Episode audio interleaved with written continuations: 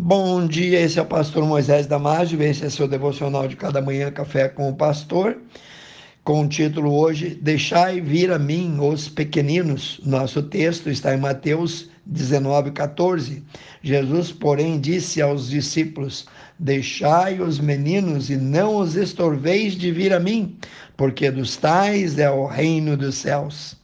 Enquanto os discípulos pelo caminho disputavam qual deles seria o maior, e chegaram então a Cafarnaum. Entrando em uma casa com seus discípulos, perguntou-lhes Jesus: Que estáveis discutindo entre vós pelo caminho? Mas eles calaram-se, porque pelo caminho tinham disputado entre si qual era o maior. Marcos capítulo 9, 36 a 37. Confira lá. E Jesus, lançando mão de um menino, pôs no meio deles e, tomando em seus braços, disse aos seus discípulos: Qualquer que receber um destes meninos em meu nome, a mim me recebe. Qualquer que a mim me recebe, recebe não só a mim, mas ao meu Pai que me enviou. Você entendeu, amigo? O que acontece aqui? Primeiro, Jesus coloca a criança no meio, mostrando que a considera maior e mais importante que todos eles. Depois, a recebe em seus braços, abrigando-a, não apenas no braço do filho, mas também nos braços do Pai Celestial. Milhões de abortos são praticados por quem não quer abraçar filhos que nunca serão rejeitados por aquele que disse: Deixai vir a minhas criancinhas. Mateus 19, 14. Quer esses bebês que são assassinados, abortados, partam daqui por descarte ou não, continuarão abraçados pelo mesmo Senhor que os recebe no céu, para em que em todas essas coisas ele, Jesus, tem a primazia. Está lá em Colossenses 1,18. Isso mesmo, na contagem final, todos esses bebês estarão no céu, com certeza, mas nenhuma garantia para aqueles que consentiram na morte deles, a menos que eles se arrependam. Para uma mulher sem compaixão é normal pedir que um bebê seja cortado ao meio. Aconteceu na corte de Salomão duas prostitutas que moravam juntas tiveram filhos com diferença de três dias.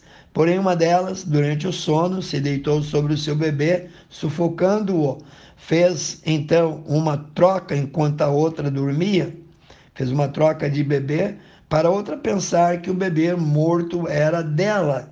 Mas a outra percebeu e levou a questão ao julgamento ao rei e na hora do ajuizamento, a mulher impostora afirma: Meu filho está vivo e o filho dela está morto.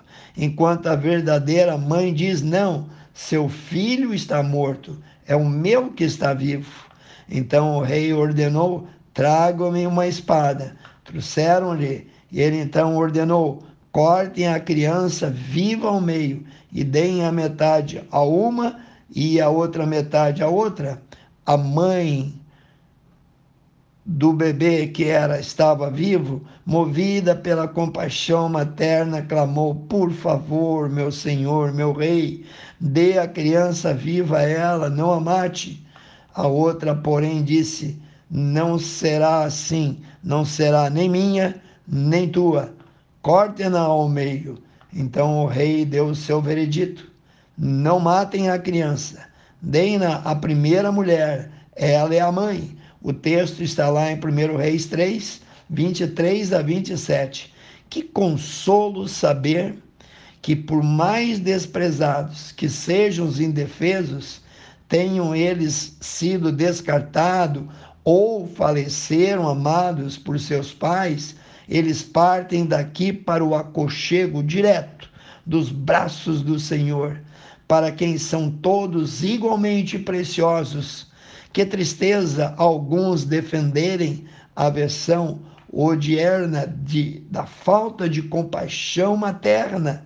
A Bíblia, a eterna palavra de Deus, já previa que nos dias de hoje, nesses últimos dias, O ser politicamente correto incluiria não ter afeto natural, ou seja, sem amor pela família, tal qual foi previsto nos dias de hoje, estava acontecendo naqueles dias. Olha só, 2 Timóteo, capítulo 3, 1 a 5. Leia. Vou ler contigo então. Sabe, porém, isso, Timóteo, disse Paulo, que nos últimos dias sobrevirão tempos difíceis, tempos trabalhosos, porque haverá homens amantes de si mesmo, avarentos, presunçosos, soberbos, blasfemos, desobedientes a pais e mães, ingratos, profanos, sem afeto natural, irreconciliáveis, caluniadores, intemperantes, cruéis, sem amor para com os bons, traidores, obstinados, orgulhosos, mais amigos dos deleites, isto é, dos prazeres mundanos, do que amigos de Deus, tendo eles a aparência de piedade, mas negando a eficácia dela. Destes, disse Paulo a Timóteo, afasta-te. Que Deus te abençoe. Quero orar contigo, amantíssimo Deus. Enche-nos, ó Pai, do teu amor ágape e que nós possamos carregar esse perdão, essa misericórdia, Senhor, esse amor que vem do céu por toda a nossa vida. Pai, abençoe cada um que ouviu o devocional. Entrego sobre os teus cuidados, oro e peço em nome de Jesus. Amém.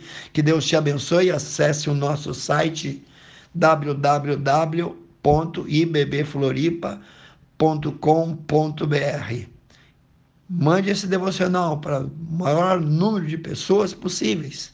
E eu te vejo no próximo Café com o Pastor.